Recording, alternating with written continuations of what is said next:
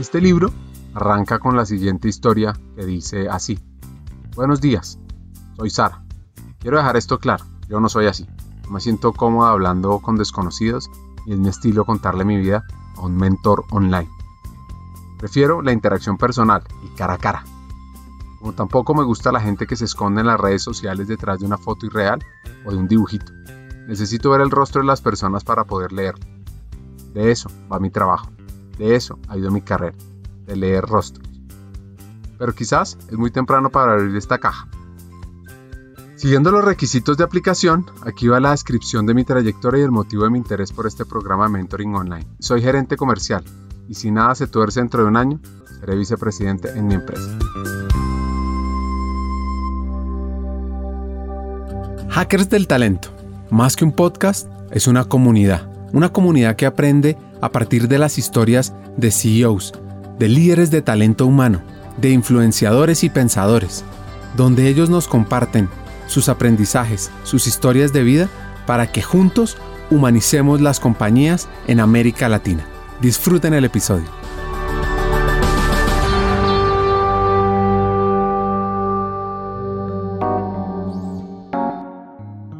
Nuestro hacker de hoy es español. Es el séptimo de siete hermanos. Se llama Álvaro González Alondra. Es escritor, pensador y consultor. Su historia arranca con una familia cariñosa y generosa, que hace poco tuvo un momento muy triste. Mis padres, eh, mi madre trabajaba en casa, siete hijos mucho trabajo, es como una pyme, hizo un trabajo fenomenal, te puedo decir.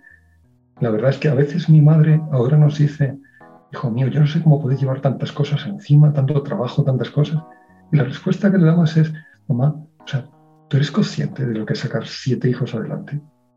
En un hogar en el que por otra parte no había una abundancia económica, lo que había era una abundancia de cariño y de trabajo, estirando la economía familiar, resolviendo con mucha generosidad, con mucha, diría yo, a veces con mucho sacrificio no aparatoso, porque muchas de las cosas que yo me he enterado de la vida de mi familia me las he enterado, años después. Por ejemplo, cuando falleció mi padre en junio, nos llevamos a mi madre unos días a la playa a descansar.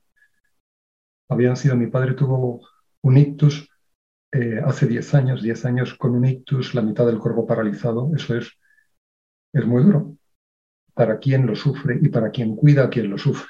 Mi madre ha estado estos años como toda la vida junto a mi padre y después de estos 10 años mi madre estaba muy agotada. Así que la llevamos a un resort en el sur de España, en la playa. La idea es que no se preocupase de nada, que estuviese muy tranquila, que pudiese tener momentos de, como de descompresión después de tanta tensión y tanto esfuerzo. Y me acuerdo que la primera noche yo había venido desde Madrid en un coche, fui, recogí a mi madre, a una de mis hermanas, fuimos a la playa y al llegar a la playa yo pensaba que me iba a ir a dormir muy rápido.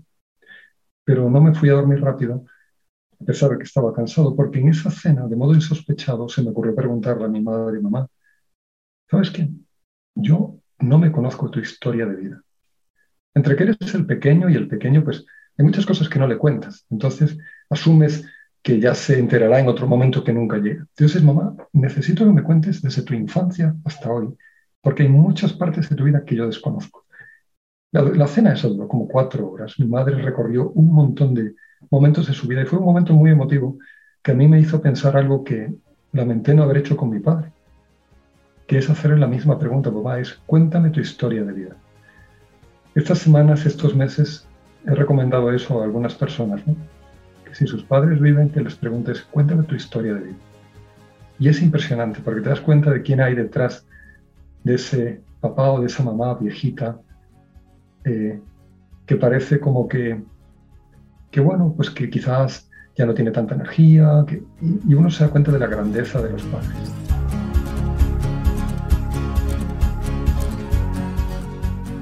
Este hack de vida, de familia, lo anoté y lo apliqué. Se lo recomiendo. Inviten a cada uno de sus padres y entiendan su historia de vida, su historia de vida en detalle, porque esa historia también influye en ustedes, en sus creencias y en sus comportamientos. La infancia de este hacker español era una vida sana en la calle, con amigos y un poco de fechorías. Bueno, pues eh, Sí, había fechorías de distinta naturaleza. Pues, por ejemplo, una familia muy amiga nuestra, pues éramos, ellos eran muchos, eran 14, nosotros éramos 7, eran varias familias muy numerosas. Y nos reuníamos, cuando nos reuníamos tres familias, parecíamos un colegio. Y entonces hacíamos planes de fines de semana. A veces nosotros íbamos a, la casa que ellos tenían a las afueras de Sevilla, en una urbanización con una piscina. Y, a veces en verano íbamos para allá y bueno, pues típicamente las fechorías que hacíamos, pues era combates de boxeo entre nosotros, nos peleábamos. Yo recuerdo que esos, ese verano eh, mis padres gastaban mercromina, que era una sustancia que se ponía en las heridas, pero compraban a galones, creo yo. Porque es que todos los días volvíamos con algo roto, raspado, rasgado. Entonces, ese era el tipo de cosas. Hacíamos como pruebas de supervivencia, quién aguantaba más el dolor, eran cosas como muy brutas, muy de, de chicos brutos. Y no, pues casi que es un milagro que uno esté vivo, esto puedo contar.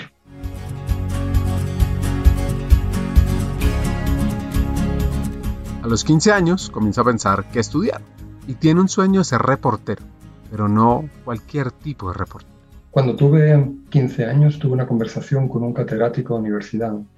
Fuimos a dar un paseo y hablamos sobre qué carrera estudiar. Él me hizo varias preguntas, me dijo, Álvaro, ¿a ti te gustaría estudiar una carrera? No pienses primero en qué carrera, piensas qué te gustaría que pase cuando termine la carrera. Y me ofreció escenarios. ¿Te gustaría trabajar en un laboratorio buena parte de tu vida investigando? Quizá te gustaría trabajar como profesor en una universidad tal vez. ¿Te gustaría trabajar quizá en un despacho resolviendo asuntos, eh, trabajando, digamos, de una manera como más pausada, individual. Me seguía ofreciendo opciones y la última que me ofreció es quizá te, gustaría trabajar más en la calle, no sé, interactuando con personas. Yo dije, bueno, de lejos esa es la que más me interesa. Entonces él me sugirió estudiar comunicación y poco a poco se fue fraguando un interés por esa carrera. Y por aquellos años, y ya cuando entré en la universidad, leí algunos libros de, de reporteros de guerra. Eh, conocí a algún reportero de guerra como Fernando Mújica, un fotógrafo muy afamado y también reportero. Eh, tuve la oportunidad de trabajar con él y, y entonces me decidí, yo quería ser reportero de guerra. Quería ser de reportero de guerra para recorrer el mundo y contar historias. lo más sorprendente es que cuando uno repasa su trayectoria profesional, de repente ahora que miro atrás parece como que he encontrado ese propósito a través de la consultoría, de una manera muy insospechada, porque eso hago. De alguna manera me toca viajar bastante. Al final del 2019 Google me envió, como a muchos, un reporte de dónde has andado y entonces me decía que le había dado la vuelta a la Tierra unas ocho veces.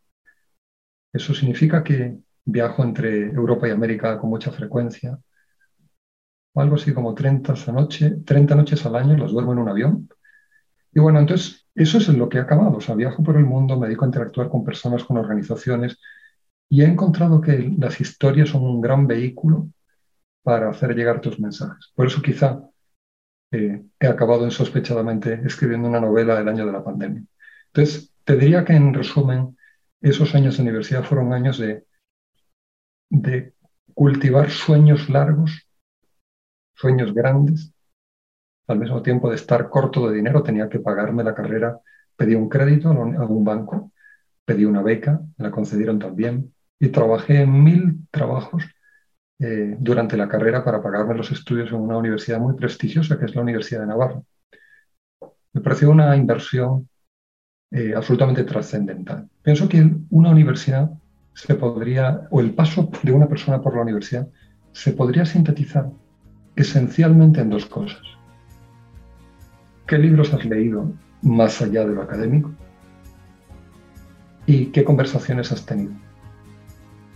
Y en el fondo creo que una buena universidad te provee en primer lugar de mentores que te recomiendan y que te ayudan a cultivar la pasión por la lectura, por la literatura, por la historia, por libros, por ensayos, por buenos libros que te amueblan el cerebro, yo diría que también el corazón. Y de eso en la Universidad de Navarra hay abundancia. Y la otra cosa es una plataforma donde puedas tener conversaciones interesantes con profesores, pero también con alumnos de distintas partes de España y del mundo. Y creo que en la Universidad de Navarra eso sucede de una manera extraordinaria. Así que ese es un resumen ejecutivo de mi paso por la Universidad de Navarra.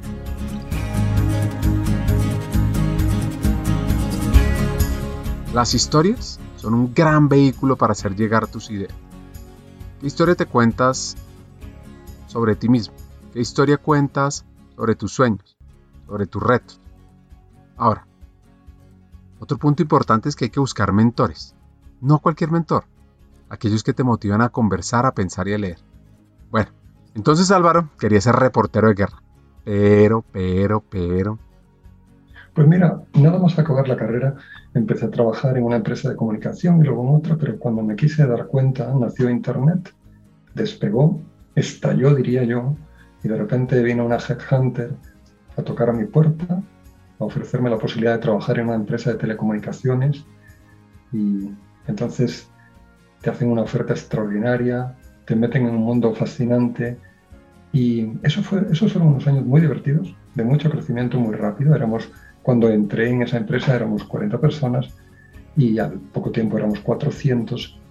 Eran como la primera versión de oficinas abiertas, de una vitalidad increíble, cantidades de dinero, vamos a decir, eh, absurdas. Eh, para apostar por proyectos en Internet. En aquellos años yo creo que aprendí qué es lo que no funciona en Internet. A base de prueba y error, a veces llegaron algunos aciertos, pero también de entender un, un, medio que estaba transformando el mundo. Quizá las dos industrias que se transformaron más rápido fueron la de la música y la del cine. Y es interesantísimo ver cómo fueron muy ágiles para utilizar esa plataforma que es Internet para llegar a sus clientes de una manera mucho más poderosa. Entonces, aquello fue muy fascinante ver cómo esas dos industrias reaccionaban y de repente llegó una empresa más grande, nos compró, me echaron a la calle y de repente de un día para otro te entregan una indemnización importante, que fue una bendición, porque con esa indemnización pude eh, pagar el crédito que había pedido para estudiar en la universidad. Entonces, ese mismo día fui al banco y dije, aquí tienen toda la plata que me dejaron, no le debo nada a ningún banco. Ese mismo día fui a terminar de pagar mi primer carro y entonces de repente me sentí libre como un pajarillo, sin cargas de bancos, ni de créditos, ni de hipotecas, ni de nada. Y empezó una nueva etapa en la que, de un modo no sospechado, acabé en el sector digamos, haciendo consultoría en el ámbito hotelero y turístico. La libertad de deudas financieras le permite a este hacker tomarse el tiempo para decidir qué quiere. Así, arranca en el mundo de la consultoría y va a un sitio espectacular porque es consultor del sector hotelero. Entonces el primer proyecto fue irme a Marbella. Es como si fuese irme a Cartagena de Indias a un cinco estrellas gran lujo, pues eso fue un hotel legendario en el que estuve allí, donde, bueno, pues supe, aprendí los entresijos de cómo funciona un, tipo de organización o de empresa que conoce muy bien a sus clientes, porque conoce cómo descansan, cómo comen, eh, cómo, en fin, cómo lo pasan bien. Y, eso es muy interesante desde el punto de vista de utilización de esa información para servir mejor a los clientes. Y estando en esto, pensé en que ahí había una oportunidad que era aplicar los procedimientos del marketing y, del, y de comunicación y de gestión de clientes que había en la industria del cine y de la música. Y dije, esto se podría volcar a un sector como el hotelero, que en, España entonces era el 12% del Producto Interior Bruto. Pues salí a dar, eh, después de un año trabajando en esta empresa, dije, yo quiero poner en marcha mi propia empresa de consultoría en este ámbito.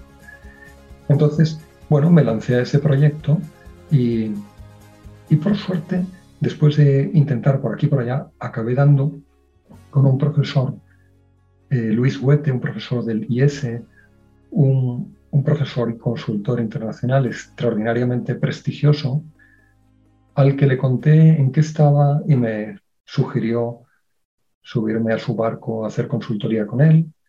Y durante cuatro años me formé con él. Para mí fue una, un cambio de vida porque, y un cambio profesional tremendo. Porque yo creo que en esos cuatro años avancé como diez años. La diferencia de tener un mentor que te acompaña en tu desarrollo o no tenerlo es sustancial. Él me lanzaba libros para leer, cursos para tomar, me dijo que fuese al IES, que hiciese un programa, que hiciese esto, que lo otro. Entonces sí me enfrentaba a comités ejecutivos en Argentina, en México, en Colombia, en España. O sea, era una experiencia de crecimiento acelerada. Parte 7. Además de esa experiencia de crecimiento acelerado, ese sueño de ser reportero poco a poco comienza a tomar forma y así comienza a escribir. Yo escribí un libro que era los próximos 30 años.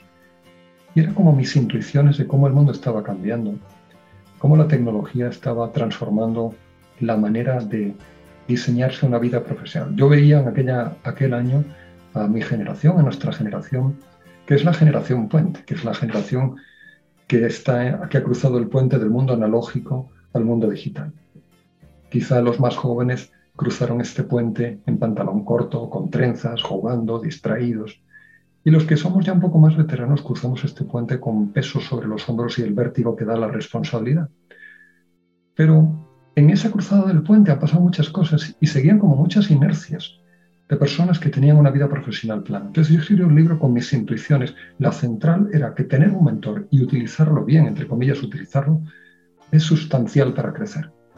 Entonces es un libro muy peculiar eh, en el que planteo 30 claves sobre cómo diseñarse una vida profesional apasionante, cómo integrar lo que te apasiona, lo que sabes hacer con un modelo económico, sea dentro o fuera de una organización, y lo escribí. Capítulos con historias, con reflexiones. Al final sugería con una pregunta y una canción, con un playlist, que el lector se detuviera a pensar sobre la pregunta mientras escuchaba aquella canción. El playlist está todavía en Spotify por si alguien quisiera escucharlo.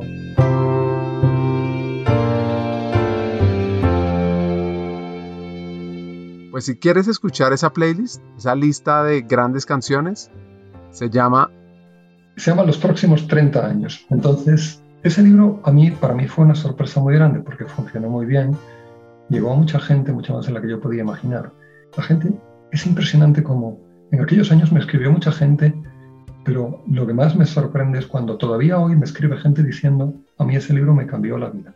Yo tomé la decisión de irme a Australia y montar mi empresa, hacer esto por ese libro. Y el otro me dijo, es, es interesante ver cómo los libros son un vehículo maravilloso para exponer tu mirada, por así decir.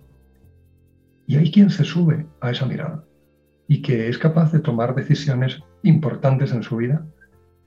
Se queda muchísimo vértigo y mucha satisfacción ver cómo, cómo aquello pues funcionó. Lo que sucedió es que al terminar aquel año, la editorial me dijo otro libro. Y entonces yo dije, de acuerdo, tengo otra idea. Otra idea que andaba rumiando es que la tecnología ofrecía muy buenas posibilidades de comunicación, pero tenía un efecto colateral que se estaba convirtiendo epidémico y es la sustitución de conversaciones cara a cara por mensajes escritos a través de distintas plataformas. Y esa tendencia a sustituir conversaciones que requieren el cara a cara por mensajes, yo veía que estaba destruyendo relaciones, familias, amistades, equipos. Entonces me decidí a escribir un libro de Talking Manager. Está en español y en inglés en el propio libro. Por la portada lo lees en español y por otro lado en inglés, porque quería que llegase a más gente con ese formato. Y es un libro sobre cómo utilizar la conversación como herramienta de transformación.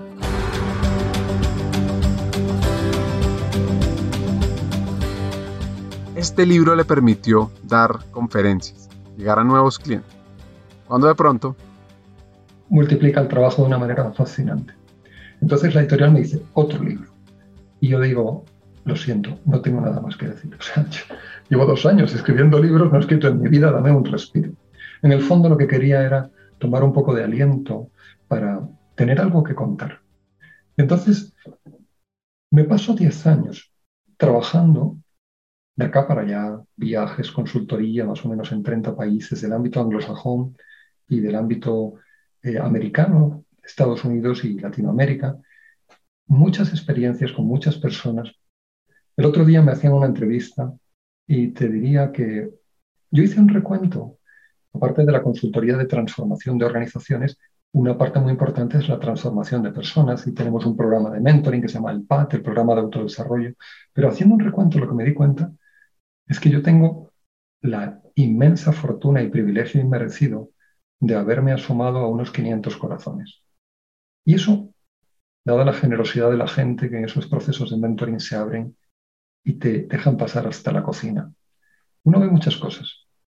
Ve cosas muy hermosas, pero también ve corazones rotos, heridas de guerra, frustraciones, angustias, sueños, anhelos, todo eso mezclado con la belleza que tiene cada ser humano.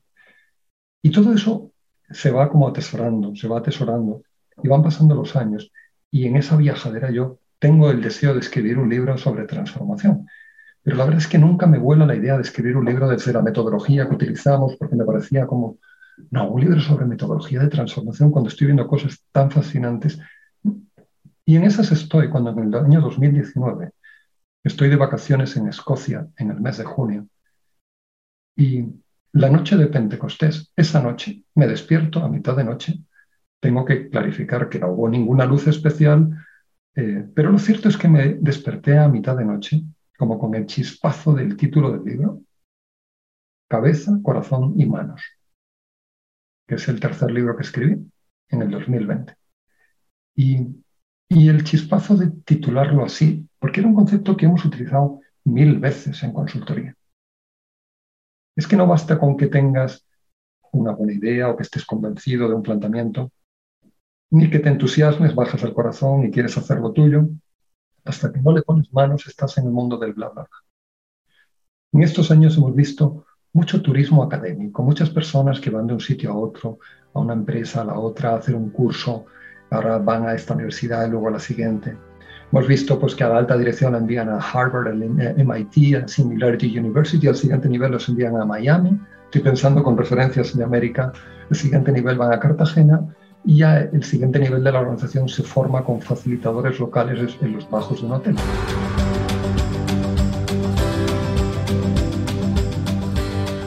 Ahora viene un momento de reflexión sobre la inversión en formación de los altos ejecutivos de la empresa. Lo cierto es que uno ve gente que tiene en su hoja de vida instituciones educativas de primer nivel, pero como dicen en México, rascas y sale el cobre.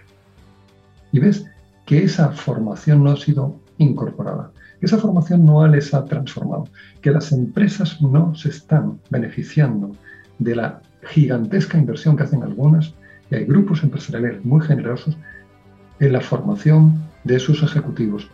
Y cuando se les acaban las universidades empiezan a hacer experiencias eh, formativas súper, vamos a decir, originales y, son muy buenas. Pero si uno no está en un proceso personal de autodesarrollo, todo eso es como agua que cae sobre la piedra. Entonces yo esa noche me desperté diciendo cabeza, corazón y manos, ese es el título, y lo que pensé es, ¿por qué no escribirlo como un proceso real de transformación, contando la historia de un mentor y en este caso una mentorizada? Yo apunté eso en un papel, cabeza, corazón y manos, proceso de mentoring en directo. Lo dejé encima de la mesa y me a dormir. La mañana siguiente veo aquello y digo, ¿esto qué es? Y digo, sí, creo que puedo escribir un libro sobre esto. Que en el mes de julio le un amigo de Medellín, Alejandro Mesa, y le dice lo siguiente. Le dije, Alejo, tengo 15 días que se me han quedado libres entre distintos viajes. Quiero aprovechar para escribir un libro. Tú me dejas tu finca en Llano Grande. Y me dijo, de una. El único tema es que nosotros vamos a estar fuera. Bueno, qué pena, por supuesto, porque les tengo mucho cariño a Alejo y a Caro, y al mismo tiempo dije, pero bueno, quizá también puede estar bien la quietud de la soledad y la finca en Llano Grande para escribir. Así que allí me fui y, y ellos me dejaron un regalo inmenso.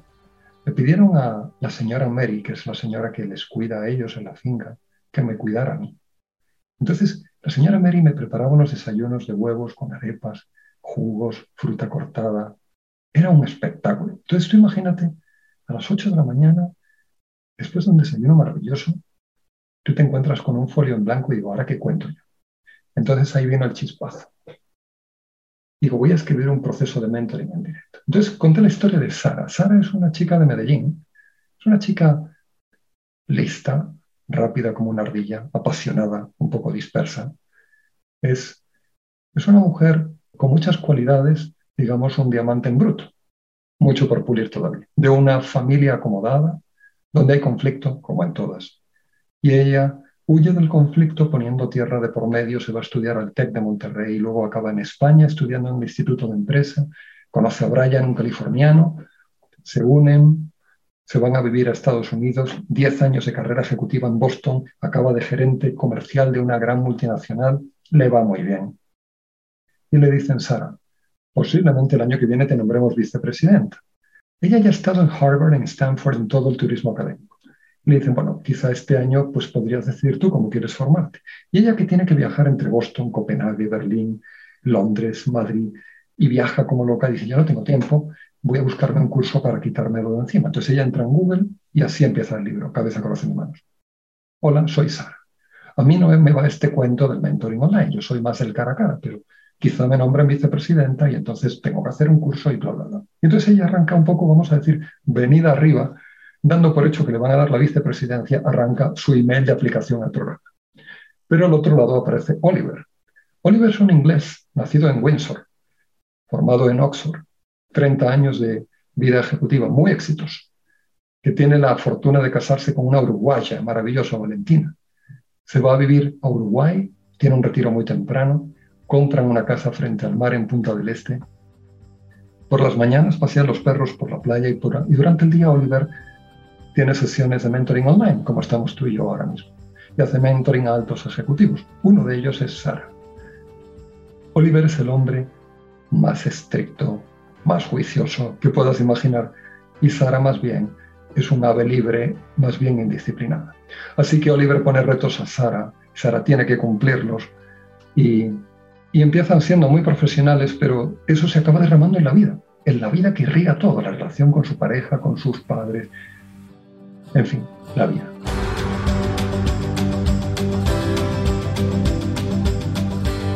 En estos 15 días escribió cerca del 70% del libro. Luego lo fue terminando en tiempos libres en aeropuertos, entre reuniones, y después llega a pensar lo siguiente. De repente cuando termina de escribir el libro, me hago la pregunta de, ¿este libro en qué tipo de estantería debe estar? Porque es un libro de management, pero al mismo tiempo está narrado en formato literario, está contado una historia, un proceso real, con planteamiento, nudo y desenlace. La respuesta me la empezaron a dar los lectores que me escribían y me siguen escribiendo porque el libro es reciente. Gente que me dice que el libro le ha conmovido, hay gente que me dice que el libro le ha tocado lo más profundo. Hay mucha gente que me dice, yo soy Sara. Y otra gente que viene y me dice, yo también soy Sara. Incluso hay hombres que me dicen, yo soy Sara. Y digo, pues pónganse en la fila porque hay mucha gente. Entonces se produce como una resonancia con el personaje de Sara, que de repente empieza a estar vivo. Tan vivo está que yo me hago la pregunta de, vamos a ver. hay un vehículo de comunicación, que es la narrativa, en el que de alguna manera uno participa quizá en el poder creador que tiene Dios, ah, contribuyendo con crear una historia. Y ese proceso de creación de la nada, porque antes había un folio en blanco, yo sé que había un folio en blanco, en Llano Grande había un folio en blanco. Y de repente la gente te habla de Sara como de una persona, no solamente que le resulta conocida, sino que se identifican con el personaje. Entonces, he encontrado que esa fórmula narrativa es un vehículo muy poderoso para tocar fibras interiores, para mover a la gente a cambiar su vida.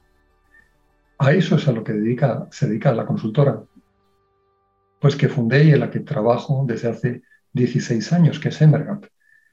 Entonces, yo diría que si hay alguien que está planteándose dos cosas. Uno es ganarse la legitimidad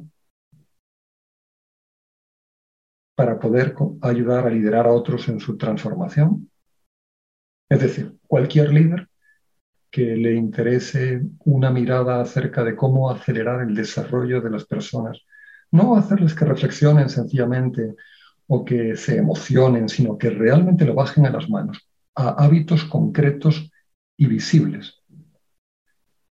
Entonces, personas que estén interesados en acompañar a otros en su viaje de transformación, o simplemente personas que quisieran como integrar todas las dimensiones de su vida, integrar su inteligencia, su conocimiento, su voluntad, su capacidad de amar, de apasionarse, sus emociones, su capacidad de sentir, de, vivir el mundo, de vivir una vida, digamos, conectada con los demás, con el mundo. Integrar todo eso en un proyecto de vida, eh, digamos, en el que uno vaya silbando por la vida, en el que uno utilice el contexto que tiene como gimnasio de transformación y de crecimiento para impactar en las tres plataformas que todos tenemos en la vida, para impactar en tu familia, en tus amigos, y en tu organización.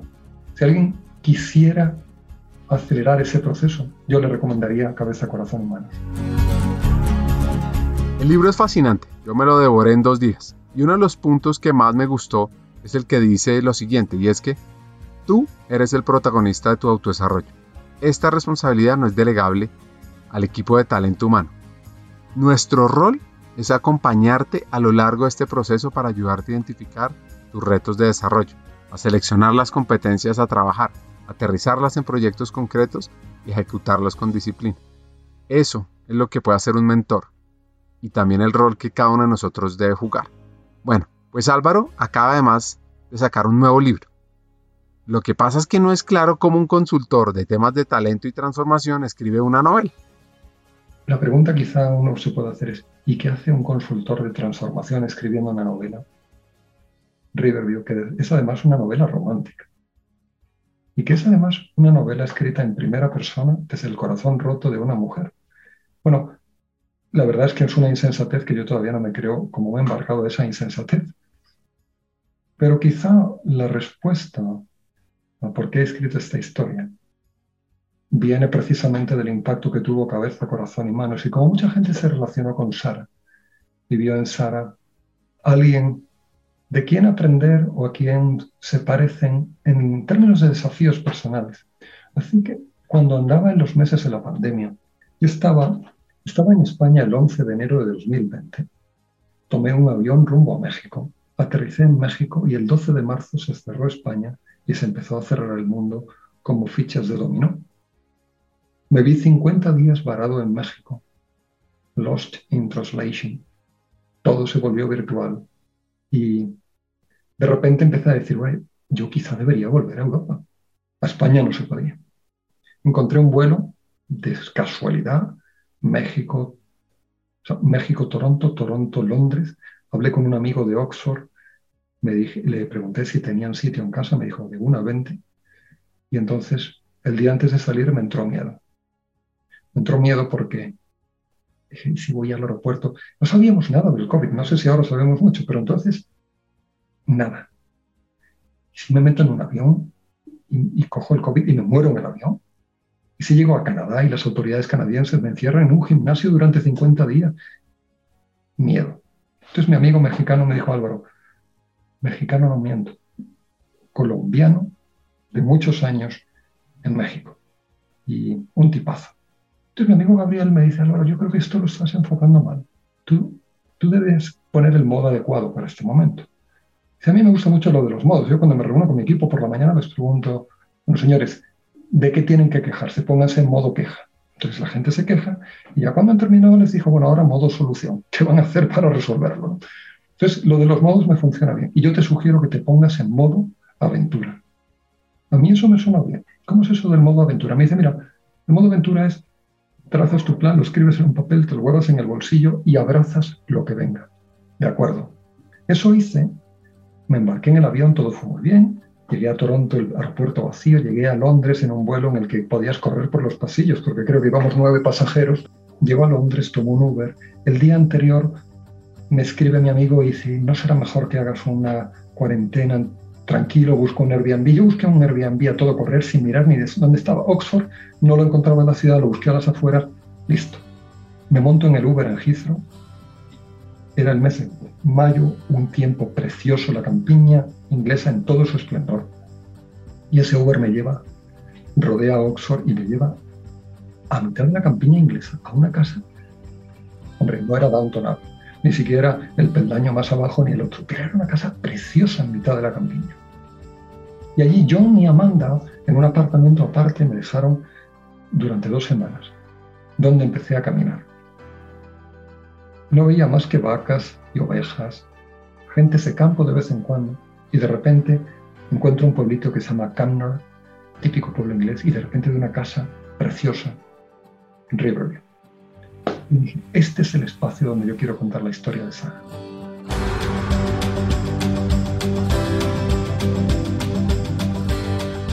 Entendamos sobre qué se trata y por qué debemos leer esta novela. Tomé a Sara y la lancé 10 años delante como alta ejecutiva, como madre, como mujer, con todos los desafíos que tiene para una mujer incorporar todos esos retos que tiene la vida. Madre, mujer, esposa, alta ejecutiva. Entonces, en el fondo, hizo una historia, una historia de esperanza. ¿Y por qué? ¿Por qué una historia de esperanza? Porque en estos años yo me he encontrado muchas personas que, incluso personas que tienen un deseo de vivir una vida de excelencia, una vida virtuosa, y quizá yo me meto en esta lista, o personas con valores muy nobles, muy elevados, que en el fondo podemos correr el riesgo de pensar que no hay mejor proveedor de felicidad que uno mismo. Entonces uno se procura una vida confortable, seguridad económica, momentos agradables, viajes, comidas ricas, compañías gratas. Y uno avanza por la vida sin encontrar esa felicidad que anhela el corazón humano, esa felicidad inmensa que todos anhelamos. Y por más que se sofistique tu vida y que tengas un barco, mejor, mucho que mejor que tener un barco es tener un amigo con barco que se encargue de cuidarlo. Y por más que sofistiques la vida, tu corazón necesita mucho más. Y entonces uno corre el riesgo de entrar en una cierta desesperanza. Por eso, yo quería escribir un libro precisamente con esa idea de que no importa cuánto se te ha complicado la vida, o cuánto tú mismo has contribuido a que se te complique. Y a veces somos expertos en complicarnos la vida, solos. Que Dios siempre sabe cómo volver a reacomodar toda la historia de la humanidad para volver a ofrecerte a través de un encuentro, de una conversación, de una situación insospechada, para volver a ofrecerte hoy, aquí, ahora, de un modo muy sutil, muy elegante, pero ya te ofrece un preludio de la felicidad que nos espera para toda la eternidad.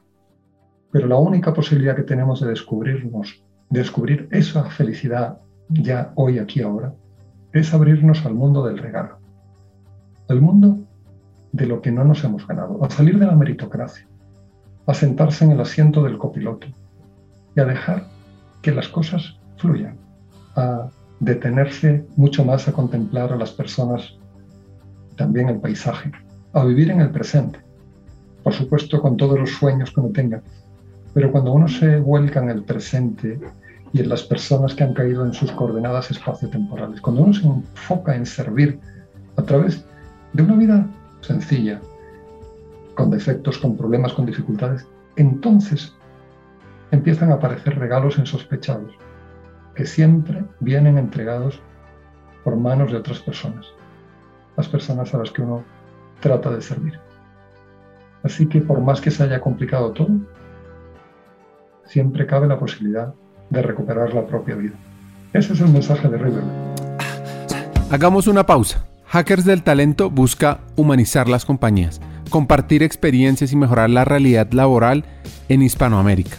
Necesitamos de una comunidad, porque solos imposible. Así que tu apoyo es fundamental. ¿Cómo? Compartiendo nuestros episodios por WhatsApp, por las redes sociales, suscribiéndote a nuestras plataformas y comentando. Ya hay varios que se han montado en esta comunidad. Gracias a Crip Bogotá por tu apoyo y cerramos esta pausa. Continuemos con el episodio.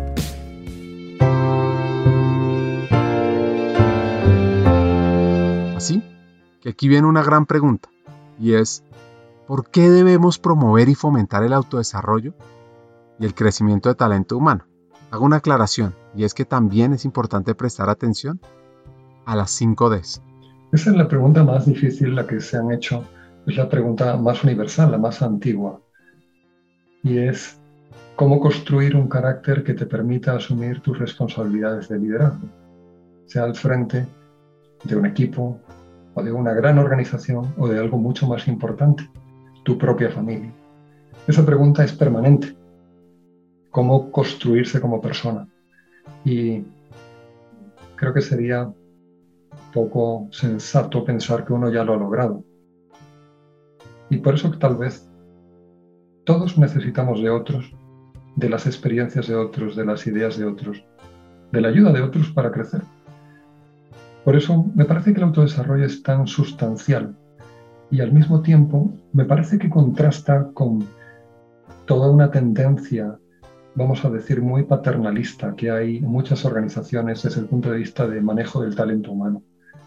Voy a hacer una caricatura un poco afilada de lo que hemos visto en muchas organizaciones. Es que talento humano no tiene suficiente peso en el comité ejecutivo. Hemos visto en algunas organizaciones, en muchas, no en todas, gracias a Dios. Hemos visto que suelen ser complacientes con los jefes, les llevan a buenos sitios, se preocupan de que tengan speakers motivacionales, que tengan una formación que sea grata, agradable. Valoran mucho las encuestas de satisfacción, si la gente encontró bien todo, el lugar, el hotel, la comida estaba rica, eh, quedaron inspirados y motivados. Eh, pero hay poca capacidad de retar a los líderes.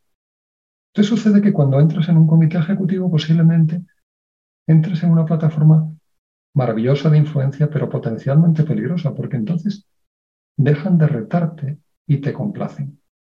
Recibes muy poco feedback y el que recibes es muy epidérmico.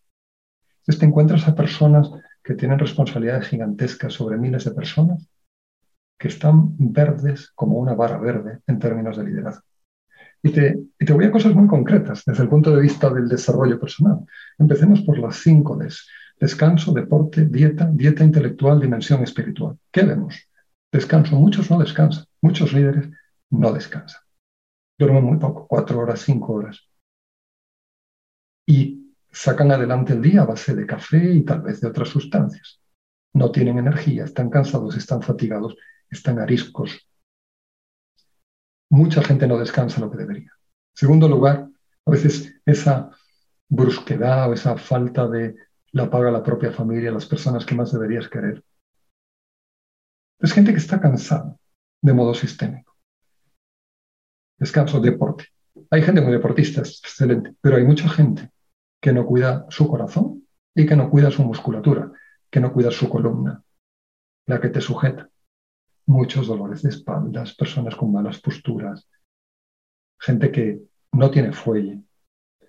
Entonces, hay carencias ahí también, que no son regulares en la práctica de ejercicio. Dieta. Es cierto que ahora hay mucha gente que tiene dietas muy sofisticadas, pero hay mucha gente que tiene una dieta pues de chatarra. E incluso cuando es exquisita, a veces es una dieta exquisita pero caprichosa, que lo que daña no es el organismo, sino el carácter. A base de capricho tras capricho, cuando quiero, como quiero. Y entonces vienen las adicciones a veces a, comidas fastuosas, al vino, al alcohol. Y eso también abre derivadas a otras adicciones de las que el mundo está muy lleno, cuando el carácter está frágil. Entonces, descanso, hay oportunidades. Deporte también. Dieta hay mucha oportunidad. Dieta intelectual. Ojo, porque esto es algo crítico. Es muy frecuente encontrarse a gente que tiene responsabilidades de liderazgo, que tiene la misma dieta intelectual que un millennial perezoso. Y es trágico. Y se les nota.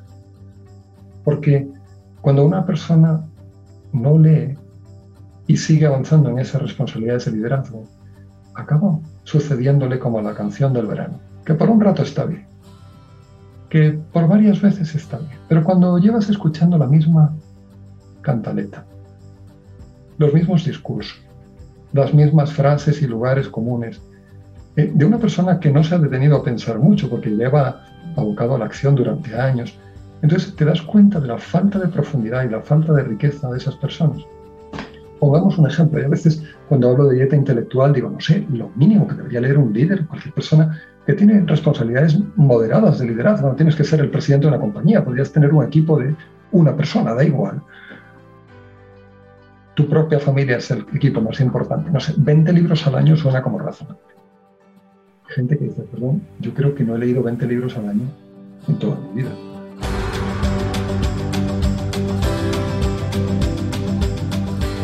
Descanso, deporte, dieta, dieta intelectual y dimensión espiritual son las 5 Ds. Mi pregunta para ti, hacker, es ¿qué tan consciente trabajas estas categorías? Así que te invito a trabajar en esto, es momento de actuar. De todo esto también me lleva una reflexión y es, ojo con ser como la canción del verano, que pasa un tiempo y aburres. A esas personas que leen muy poco, yo lo que les sugiero es, ¿por qué no empiezas con 20 libros este año? Y el año que viene otros 20 y al siguiente otros 20. Y en 5 años, ¿tú te imaginas cómo serás tú dentro de 100 libros? ¿Te imaginas? Ponle unas 10 horas de lectura por libro, que algunos se leen en 5 horas, pero pongamos 5 horas para hacerlo más. 5 horas de lectura por 100 libros, 500 horas pensando, 500 horas trayendo conocimiento a tu cerebro, expandiendo tu corazón, generándote riqueza conceptual, capacidad de comunicación, la capacidad de entender al ser humano, de navegar por el National Geographic del alma humana. 500 horas de eso. Imagínate el impacto que puede hacer en una persona. Gracias a Dios nosotros lo vemos en los programas que hacemos. Es increíble como gente que no leía nada se pone a leer. Y es un indicador infalible de liderazgo, la calidad de la dieta intelectual. Una buena, nosotros sugerimos una dieta intelectual que tenga, por un lado, literatura, buena literatura, libros de historia, también libros de management y libros técnicos, y también libros de componente espiritual. Y aquí conecto con la quinta D, porque hemos dicho descanso, deporte, dieta, dieta intelectual, dimensión espiritual. Es muy interesante, más que interesante, casi que es una pena a veces ver personas que tienen una, una vida espiritual muy pequeña, una dimensión espiritual muy chata. Y la dimensión espiritual que se puede cultivar de maneras muy distintas. Aquí no tiene, digamos, ni religión ni fe y cultiva su dieta espiritual. Pero luego hay mucha gente que tiene fe y no ha cultivado su fe. Entonces, eh, es interesante también como pensar cuáles son mis coordenadas de vida, hacerse las preguntas difíciles, quiénes somos, de dónde venimos, a dónde vamos. Hay un, un dicho simpático que se dice en España de la gente de Bilbao, que les gusta comer bien, que dicen quiénes somos, de dónde venimos y a dónde vamos a comer. Bueno, eh, en realidad son esas preguntas existenciales que uno se hace. Entonces, tener libros que te ayuden a ahondar en tus valores. A veces tú le preguntas a gente, ¿cuáles son tus valores? Y no hay una respuesta. Uno tiene que repasar cuáles son los que dicen las encuestas. Entonces, todos necesitamos detenernos a reflexionar sobre quiénes somos, sobre cuáles son esos valores a los que nos agarramos cuando nos golpea el dolor inconsolable que a todos nos golpea en la vida. La muerte de un ser querido, una dificultad familiar, económica, un corazón roto. ¿Cuáles son esos valores a los que me agarro? Claro, los valores no son hereditarios. Tus padres y los míos pueden ser maravillosos y tú y yo podemos ser golfos integrales. Y tampoco son vitalicios. O sea que a lo mejor tú y yo vivimos unos años de acuerdo a nuestros valores, pero últimamente debido a ciertas circunstancias nos hemos descuidado. Por eso, tener un espacio para el crecimiento espiritual diario es esencial para tener equilibrio. Entonces te decía que las 5Ds, solamente con este primer escáner, te das cuenta de que hay una gran oportunidad de trabajar en el autodesarrollo. ¿Tú te imaginas cómo serás dentro de 100 libros? Uno de los puntos clave de la conversación con Álvaro es enfocarnos más en hablar sobre las virtudes que sobre los valores. Entendamos por qué. Pero antes quisiera resonar con lo que dices de las virtudes. Me parece brillante lo que dices porque el valor se encarna en tu vida cuando se hace virtud. Los valores no son para tenerlos escritos en un papel, sino vida de tu vida. Y eso requiere la incorporación de todas las facultades del ser humano, la inteligencia para conocer, la sensibilidad para sentir y el corazón para amar, para determinarse libremente a hacer lo que quieres hacer con tu vida, cualesquiera que sean las circunstancias que te ha tocado vivir. Y posiblemente aquello que pueda resultar árido de las experiencias que todos tenemos se convierte en un gimnasio de transformación si incorporamos los valores y los hacemos virtudes.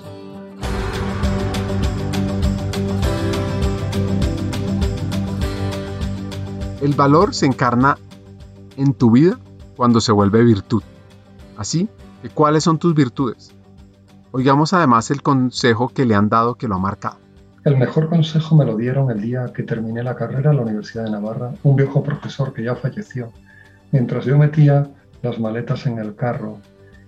Y más que por hacer una broma que por otra cosa, le dije, bueno, ¿cuál es el último consejo que me das? Y él se puso serio, me miró a la cara y me dijo, di siempre la verdad. Un gran desafío. Y un recordatorio de la importancia de la integridad. Peter de Miguel, un tipo grande.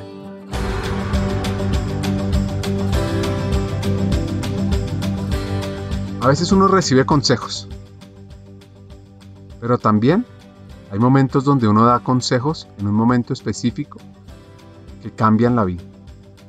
Oigan esta historia tan maravillosa. Esto me sucedió en un país trabajando en un proyecto hace años. Sintonizo con una persona del equipo, converso con él, me habla de su hijo, Santiago, me cuenta que quiere ser astronauta, me muestra alguna foto, pero todo en un contexto de trabajo. Al cabo de unos meses, un día me dice, yo te llevo al aeropuerto, no te preocupes, tengo un carro, yo te llevo al aeropuerto. De acuerdo, cancelamos el carro. Y en el camino al aeropuerto, de una se abre y me dice, yo me había soñado una vida de excelencia.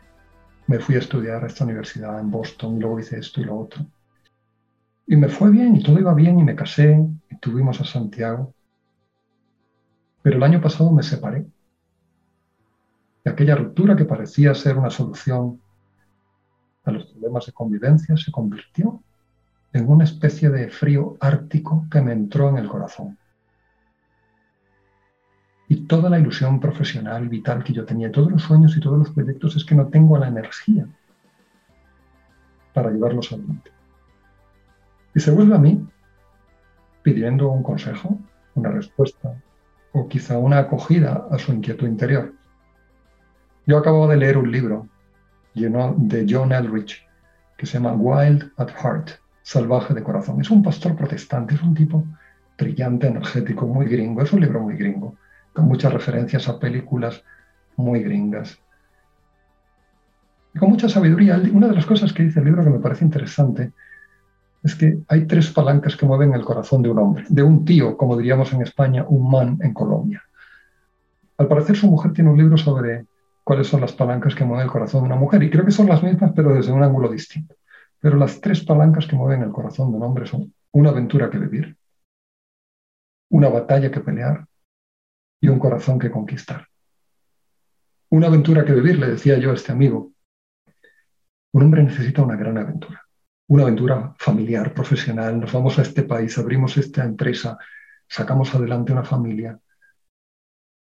Y cuando uno no tiene una gran aventura que conduce su vida, acaba capturando su energía una colección de aventurillas, a veces aventurillas emocionales, relaciones epidérmicas, relaciones dañinas, adicciones, alcohol, drogas, pornografía, el juego, cuando falta esa gran aventura que canaliza la energía humana. Una aventura que vivir, una batalla que, pelear. El, el, libro lo que dice es una cosa muy interesante, es que hay algo en el hombre que, que necesita, o sea, el hombre se dinamiza peleando en la batalla, por defender su familia, sus valores, defenderse del enemigo, tal vez defenderse o pelear contra los demonios que se le meten a uno en el corazón. Pero esa batalla te hace fuerte, te hace robusto, te hace confiable. das seguridad a quienes comparten contigo la vida. Y la tercera palanca que mueve el corazón de un hombre es un corazón que conquistar. Y quizá no hay mejor escena o mejor factura que, la, que puede ofrecer un hombre que está luchando por conquistar el corazón al que ha decidido amar. Entonces yo le cuento esto a este amigo, una aventura que vivir, una batalla que pelear, un corazón que conquistar, o que conquistar, me atrevo a decir. ¿Por qué no vas y hablas con tu mujer? Se hace un silencio en el carro, llegamos al aeropuerto, me dice buen viaje, y yo le devuelvo buen viaje también. Y al momento me doy cuenta de que él no va a ninguna parte, soy yo el que viaja. Aunque luego dentro del avión pienso, quizá él sí que tiene que hacer un viaje de una naturaleza distinta. Me fui. Pasaron dos meses, me olvidé. Vuelvo a aquella ciudad, escribo para decir que llego y él dice yo te recojo y digo no te preocupes, llego a las once y media de la noche.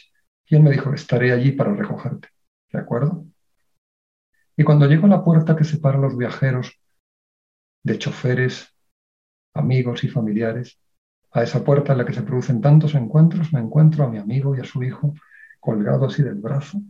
Los dos me esperan con una sonrisa olímpica. Me dan un abrazo, nos metemos en el carro, sienta Santiago detrás y en cuanto se queda dormido, se voltea y me dice, hemos vuelto. Digo, ¿cómo? Dice, hemos vuelto. Ese mismo día me compré aquel libro. Ese mismo día le pedí a Dios que me diese fuerza para preparar la conversación más difícil de mi vida. Y ese mismo día fui a hablar con mi mujer. Estamos juntos. Puedes imaginar el impacto que me causó el efecto de ese consejo. Pero el impacto subió de escala cuando unos meses después me dijo que estaban esperando un hijo, pero a mí esa noticia me llegó envuelta, entremezclada con tantas notificaciones que uno recibe que no supe valorarla suficientemente. Cuando un año después, un día en mi timeline de Facebook, veo una foto de Santiago jugando con su hermano pequeño, entonces ese día me di cuenta de que unas palabras, una conversación insospechada puede haber sido utilizada para que muevas a una persona a cambiar su vida. Y esa conversación tiene un efecto maravilloso, tan maravilloso que puedes ver, tiene ojitos en la cara y te mira. Y eso me hace confirmar la importancia de la conversación. Así que las tres palancas que mueven el corazón son una aventura que vivir, un corazón que conquistar y una batalla que pelear. Para cerrar este episodio, qué mejor que oír este mensaje final. Un libro que me ha resultado muy valioso para recomendar a muchas personas que hacen el programa de autodesarrollo que tenemos con empresas. El, libro se llama Mind Sight, todo junto, visión mental. Daniel Siegel es un psiquiatra que cuenta, primero explica muy bien cómo funciona el cerebro para que lo entienda alguien que no es médico. Lo explica muy bien, entiendes la importancia del córtex, de la amígdala, la importancia de la integración de todas las dimensiones, de lo emocional, de lo intelectual, y luego te pasea por una docena de historias reales de pacientes que atienden su consulta que tienen una desintegración entre lo emocional y lo racional. Esa gente que uno ve fríos como un pez, gente que parece que tiene el corazón en una cámara frigorífica, que solamente son capaces de una comunicación de cerebro a cerebro, pero que no muestran emoción ni son capaces de entender la emoción de los otros. Esas personas que tienen una cierta, un cierto analfabetismo emocional. Y al mismo tiempo que ayuda a ver esas personas que tienen desintegración por el otro lado. Son personas donde lo racional no lo tienen suficientemente equilibrado y por tanto tienen una vida que están como en una permanente epilepsia emocional. Y tienen dificultad para determinar su voluntad para centrarse. Y viven una vida como alocada, desenfrenada desde el punto de vista emocional. Entonces es un libro muy interesante para autoconocerse. Pondría ese libro. Hay un libro que ha leído muchísima gente seguro que es un libro que es, releí en, el periodo de pandemia que es El hombre en busca del sentido de Víctor Frankl, la experiencia de estar recluido en Auschwitz. Pero como aunque te despojen de todo, sigue permaneciendo la libertad y la capacidad de amar. Son reflexiones muy profundas. Y luego recomendaría, hay una novela que a mí me fascinó, que se llama Retorno a Bryset, en inglés Bryset Revisited, de Evelyn Waugh. Es un libro fascinante, muy inglés, de la, digamos, es, es una novela de principios del siglo XX, la historia es de principios del siglo XX y es de una exquisitez maravillosa, de unos personajes muy ingleses, muy profundos, donde en esa galería de personajes que presenta se va produciendo una transformación a lo largo del libro, que hacen que sean de esas novelas que uno cierra y necesita, necesita como revisitar a los personajes, como dice el propio título. Rise Revisited. Esos tres, Ricardo. Conocimos la historia de este español, de un escritor, conectado con el negocio y sobre todo con el autodesarrollo. Es una reflexión sobre la importancia de trabajar en nosotros mismos, sobre cómo ser mejor ser humano, cómo acelerar el autodesarrollo, las cinco dimensiones para ser mejores. También sobre las tres palancas que mueven el corazón de una persona. Hasta un siguiente episodio y sigamos hackeando el talento.